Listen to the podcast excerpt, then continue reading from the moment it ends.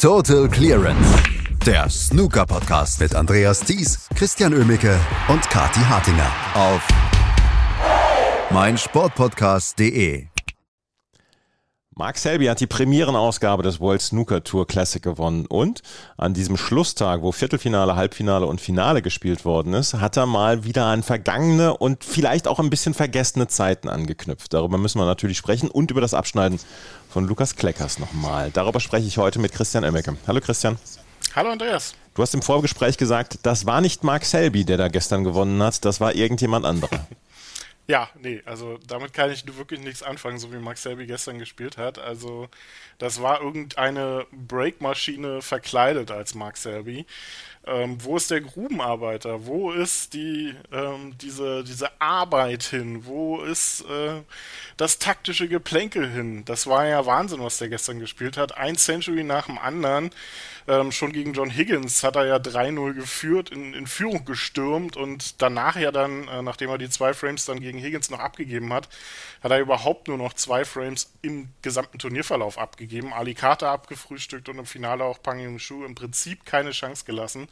Also überragende Leistung gestern von Mark Selby, die keinesfalls daran erinnert hat, wie er in dieses Turnier reingekommen ist und wie er eigentlich so ein bisschen auch in den letzten Monaten mit seiner Form zu kämpfen hatte. Also da hast du absolut recht, das erinnerte wieder an den Max Selby, der mal über Jahre hinweg die Weltrangliste dominiert hat. Das ist ja etwas, was wir nicht, was wir nicht vergessen sollten. Mark Selby hat eine Zeit gehabt, so drei, vier Jahre, wo er der absolut dominierende Spieler dieser Sportart war. Das ist nicht der Mark Selby gewesen, den wir in den letzten Jahren gesehen haben, der dann ja auch über mentale Probleme sprach, der ja dem so ein bisschen der Spaß abhanden gekommen schien, äh, was den Snookersport anging. Du hast es vorhin erwähnt als Grubenarbeiter, wo wir immer so ein bisschen darüber gewitzelt haben, haben, dass er wieder ins Flöz gegangen ist, dass er wieder wirklich schwer arbeiten musste, um seine Siege rauszuholen.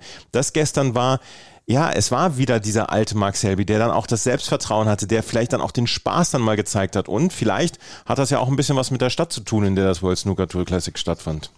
Das kann sein, das kann helfen. So ein, ähm, so ein Sieg vor Heimpublikum, der gute Mann kommt ja aus Leicester und wenn du sagst, ja drei, vier Jahre dominiert, das ist ja fast schon untertrieben. Ich meine, es waren eher sieben, acht Jahre, die er da so 2012 bis 2019 alles kurz und klein gespielt hat, dreimal Weltmeister geworden ist in der Zeit, ähm, die Weltrangliste, die Weltranglistenposition 1 quasi als Dauerabo hatte ähm, und danach ja so ein bisschen Probleme hatte, seine Konstanz zu finden. Vor allem jetzt in den letzten zwei Jahren, wo er auch mentale Probleme hatte, das er auch öffentlich gemacht hat. Also der hat ja eine, eine Reise hinter sich, die äh, da mögen viele andere ja gar nicht denken. Man, ähm, der hat ja auch eine schwere Kindheit gehabt und alles mit seinem Vater etc., der früh verstarb und ähm, da ist viel, viel dahinter, hinter dem Mensch Mark Selby und dass der sich da immer wieder rausholt aus diesen ja auch mentalen Löchern, das ist äh, wirklich brillant anzuschauen und dass der spielerisch Unmengen an Klasse hat, das hat er ja am Anfang der Woche gezeigt,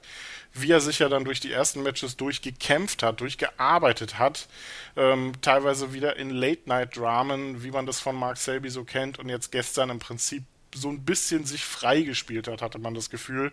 Da war kaum was zu sehen von Formproblemen oder von ähm, so diesem taktischen Klein-Klein, was er ja auch kann. Das war einfach von vorne weg bis zum Abend, bis er den Pokal in den Händen hatte. Eine wirklich tolle, runde Leistung von ihm.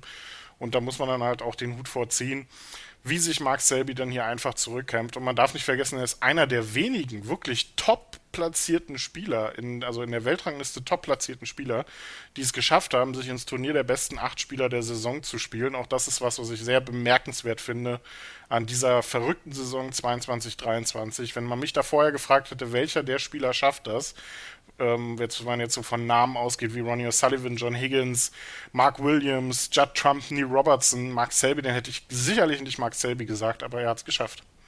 Er hat es geschafft, darüber können wir gleich nochmal sprechen, aber wir sollten auf jeden Fall jetzt nochmal gerade seine Leistungen würdigen. Du hast es eben schon gesagt, äh, die Breakmaschine. Im Viertelfinale gegen John Higgins 4 zu 2 gewonnen, im Halbfinale gegen Ali Carter 5 zu 0 gewonnen, mit vier hohen Breaks, mit zwei Centen, mit einem Century Break, dann noch mit einer 138 und im Finale gegen Pang Yung Shu äh, mit 6 zu 2 gewonnen. Es war irgendwie äh, sehr früh sichtbar, dass er grimmig entschlossen war, was an den Start zu bringen da gestern.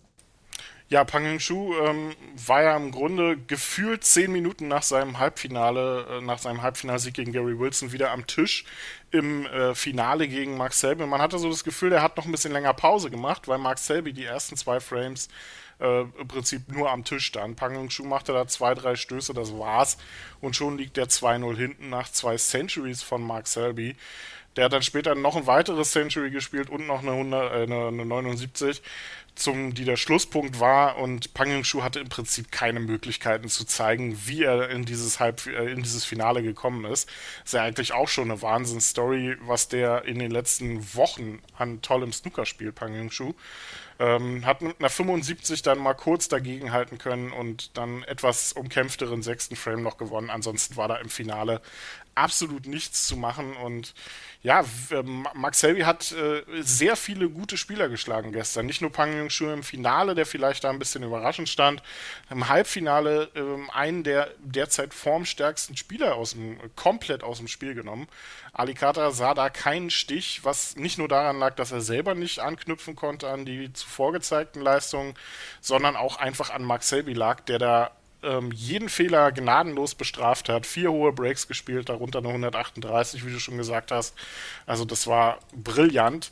Und auch gegen John Higgins hat Max Selby, finde ich, Stück weit schon sein Meisterstück abgeliefert, denn er führte 3-0 sehr schnell und hat dann sehr schnell auch ähm, zwei hohe Breaks von John Higgins kassiert, eine 136 und eine 81 und auf einmal war der Schotte wieder dran. Mark Selby hatte da keine echte Gelegenheit und bekam die auch in Frame 6 nicht so richtig. Ähm, da hatte John Higgins schon gut vorne gelegen und verschoss dann aber eine sehr komische vorletzte rote, also die setzte er für John Higgins Verhältnisse doch recht weit neben die Tasche. War ein unangenehmer Winkel, der war, die war relativ gerade, aber auch nicht ganz gerade. Und die hat er halt vermisst, äh, verpasst in dem Fall. Und Max Selby räumte den Tisch ab mit einer bärenstarken Clearance. Ähm, da war nun wirklich das Bild auf dem Tisch nicht unbedingt so dafür ausgelegt, dass er da abräumen kann. Hatte sehr viele schwere Bälle dabei, einen an die Bande entlang. Auch die Stellung von Gelb auf Grün war sehr schwer, hat er geschafft. Und ähm, das war ein Stück weit schon ähm, die Bestätigung, dass Mark Selby da gestern mehr vorhat, als nur irgendwie ins Halbfinale zu kommen. Und dass er dann am Ende den Titel geholt hat in Leicester, der Jester aus Leicester in Leicester. Das ist dann einfach nur passend und irgendwie auch eine, eine schöne Geschichte, finde ich, für dieses doch sehr wirre, sehr merkwürdige Turnier mit sehr vielen Abseits-Kriegsschauplätzen. Ähm, und dann ist es einfach, finde ich, auch ein passender Sieger für ein Turnier, was ja noch keine Tradition hat, was ja die erste Austragung war. Mark Selby gewinnt also dieses Turnier. Lass uns auch immer noch mal über Pang Yung Shu sprechen. Ähm, der hat gegen äh, Gary Wilson Halbfinale, hatte 5 zu 4 gewonnen. Im Viertelfinale gegen Oliver Lyons 4 zu 3 gewonnen. Der musste gestern die zwei Ehrenrunden drehen, jeweils im Entscheidungsframe und verlor dann mit 2 zu 6 gegen Mark Selby. Es ist trotzdem ein Riesenturnier und wahrscheinlich der beste Tag in seiner Karriere gewesen. Das Problem war, und da, da kann ich mich nicht so richtig von freisprechen, wir schauen ja dann tatsächlich im Moment dann auch ein bisschen mit auf die chinesischen Spieler mit ein bisschen Argwohn und hoffen einfach, einfach drauf, dass ähm, die, die im Moment spielen, dass die einfach ähm, ehrlich spielen und nichts mit dem Wettbetrugsskandal haben von den zehn chinesischen Spielern, die jetzt gesperrt worden sind. Pang Yung-Shu kann sich hier überhaupt nichts vorwerfen lassen und vor allen Dingen hat er hier wirklich fantastisch gespielt. Hat er tatsächlich, aber mir geht es tatsächlich ganz genauso. Ich finde es derzeit sehr schwierig, wenn ähm, chinesische Spieler oder Mark King ein Finale erreichen. Ähm, es ist halt eine schwierige Situation. Dafür können die anderen chinesischen Spieler, die ehrlich sind, wahrscheinlich überhaupt nichts. Aber es ist halt schwierig, wenn zehn aus dem gleichen Land, aus der gleichen Clique, ähm, die die gleiche Sprache sprechen, derzeit gesperrt sind, dann bringt einem das so ein mulmiges Gefühl. Ich habe das gestern auch direkt nach dem Halbfinale Kati geschrieben, dass ich sehr hoffe, dass Max Selby das gewinnt. Was gar nicht daran liegt, dass ich Pang Yung-Shu nicht mag oder ihm das nicht gönne, aber ich möchte diese Diskussion gerade nicht unbedingt führen müssen oder mich fragen müssen, ob da alles mit rechten Dingen zugegangen ist. Und ähm, da war wahrscheinlich alles in Ordnung gestern. Das Finale sah zu keinem Zeitpunkt so aus, als wenn der Pang Shu irgendwas mit Absicht wegwirft oder wie auch immer. Aber es ist sehr schwierig derzeit, dahin zu, dahin zu schauen. Und wenn man mal aber das nur aus sportlicher Sicht betrachtet, dann spielt dieser Chinese eine phänomenale Saison oder zumindest ein phänomenales Jahr 2023. Das war jetzt das dritte Mal in Folge, dass er mindestens das Viertelfinale erreicht hat und er hat es ja so peu à peu gesteigert. Erst in Berlin im Tempodrom das Viertelfinale erreicht, da noch an Adi Carter gescheitert, dann eine knappe, knappe zwei Wochen später bei den Welsh Open das Halbfinale erreicht. Da hat er gegen Sean Murphy verloren und jetzt im Finale beim WST Classic gegen Mark Selby. Also er hat bei allen drei Turnieren mindestens das Viertelfinale erreicht und hat dann jeweils gegen den Turniersieger am Ende verloren, wobei bei dem Welsh Open war es Robert Milkins, ne? Aber zumindest gegen den Finalisten. Also das ist schon eine bärenstarke, äh, eine bärenstarke Form, die der im Moment hat. Und wenn er das mit in die WM-Quali mitnehmen kann, dann spricht da natürlich bei ihm eine ganze Menge dafür, dass er sich auch fürs Crucible qualifizieren kann was ja auch Jimmy White machen möchte übrigens. Ähm, also das ist äh, eine, eine, sehr, sehr starke Turnierwoche für den äh, jungen Mann aus China gewesen und da kann man einfach nur sagen, Chapeau und wie gesagt, hoffentlich geht da alles mit rechten Dingen zu. Das hoffen wir auch. Bang Shu also hier ins Finale gekommen. Aber wir haben auch noch einen Spieler, über den wir gestern schon gesprochen hatten, und das war Lukas Kleckers. Er ist der erste deutsche Spieler, der es geschafft hat, in das Viertelfinale eines Weltranglistenturniers zu kommen. Und er hat es gestern äh, nicht geschafft ins Halbfinale. Und da war Gary Wilson dann der Stärkere und er war vielleicht dann auch der klar Stärkere. Aber das macht, das tut der Leistung von Lukas Kleckers hier überhaupt keinen Abbruch. Und wir können sagen, dass Lukas Kleckers hier ein großartiges Turnier gespielt hat. 4 zu 1 verlor er gestern im Viertelfinale gegen Gary Wilson. Der ja, hat allerdings glaub, abgeliefert. Der hat definitiv abgeliefert und das hat er leider im Halbfinale nicht mehr getan, muss man dann auch ganz klar so sagen. Also ähm, da war ich ein bisschen enttäuscht, weil Gary Wilson brauchte diesen Sieg im Halbfinale ja auch noch unbedingt, um sich für die Tour Championship zu qualifizieren. Die verpasst er jetzt um sage und schreibe den, das Riesenpreisgeld von 500 Pfund. Ähm, ja, Lukas äh, hatte im Prinzip keine Chance gestern gegen Gary Wilson. Ähm, das war bärenstark vom äh, Engländer, was der da gespielt hat. Das war One Wizard Snooker, wenn man so möchte. Direkt aus der ersten Chance eine 70 gemacht. Lukas Kleckers hat sich zwar nochmal zurückgekämpft in den Frame, brauchte noch keinen Snooker. Da gab es sehr viele Foulpunkte auch überhaupt in diesem Frame. Ähm, und holte sich dann tatsächlich auf Schwarz noch diesen ersten Frame nach einer 70. Und da dachte ich so, okay, vielleicht geht doch was. Aber danach war dann im Prinzip das, äh, der Ablauf der Frames immer der gleiche. Lukas hatte im zweiten Frame eine ganz gute Chance, machte so 30, 40 Punkte draus. Die Quittung war eine 79 von Gary Wilson zum Ausgleich und danach war es immer das gleiche. Gary Wilson mit einem tollen Einsteiger und aus der ersten Chance heraus direkt ein hohes Break, eine 99, eine 103 und nachdem äh, Lukas im äh, fünften Frame aus seiner ersten Chance nur neun Punkte machte, war eine 86 die Quittung. Also da war leider nicht viel zu holen gestern für Lukas. Ähm, wäre auch für viele andere Spieler, glaube ich, so gewesen. Und ich denke mal, er nimmt absolut das Positive aus dieser Woche mit, vor allem in Richtung WM-Qualifikation, wo er sich eine Runde sparen wird. Ähm, ob das Vor- oder Nachteil ist, ähm, haben wir noch nicht so ganz rausfinden können, denn äh, ähm, falls er sein erstes Match nämlich verliert, bekommt er ja keine Ranglistenpunkte dafür. Ähm, aber er spart sich ein Match eventuell auf dem Weg ins Crucible. Also hat alles Vor- und Nachteile, je nachdem, ähm, auf wen er da trifft, ähm, ob er da ein bisschen Losglück vielleicht dann auch hat. Müssen wir mal wieder abwarten, aber alles in allem richtig, richtig starke Turnierwoche, hat eine ganze Menge Spaß gemacht.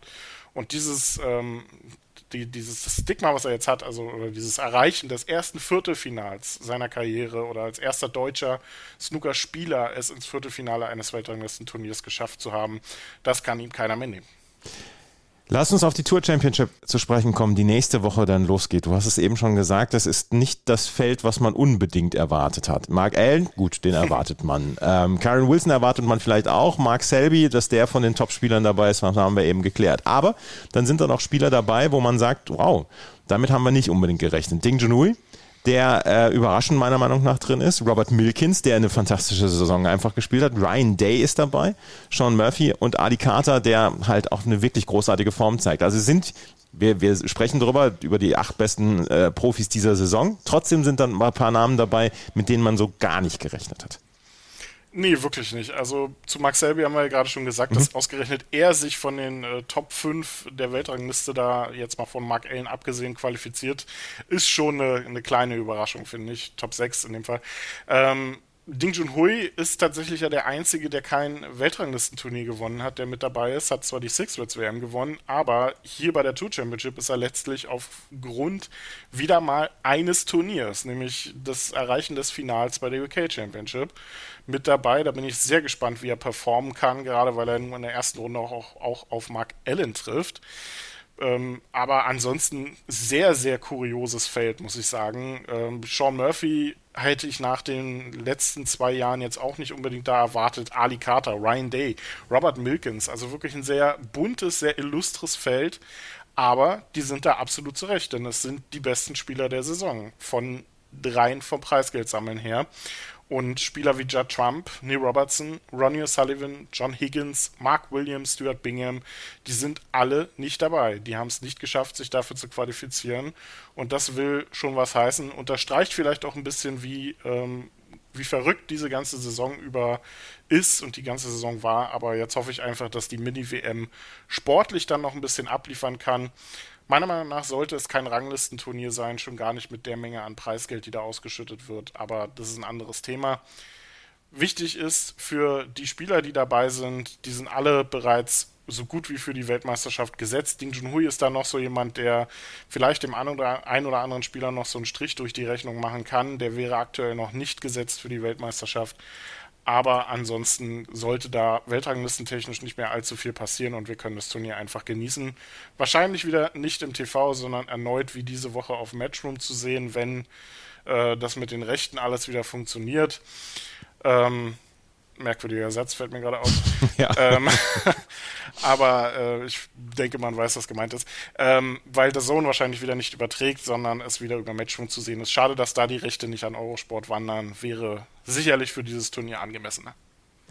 Ja, absolut. Wir werden trotzdem nächste Woche darüber sprechen, über diese Tour Championship und ihr werdet natürlich dann wieder darüber informiert werden, wer dann ins Halbfinale und ins Finale kommt. Die langen Distanzen, die acht Spieler können sich schon mal auf die langen Distanzen der WM einstellen und vielleicht ist das ja da auch ein Vorteil für die acht Spieler. Darüber sprechen wir dann aber nächste Woche.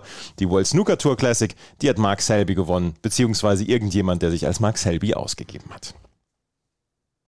Total Clearance der Snooker-Podcast mit Andreas Thies und Christian Oemicke auf meinsportpodcast.de.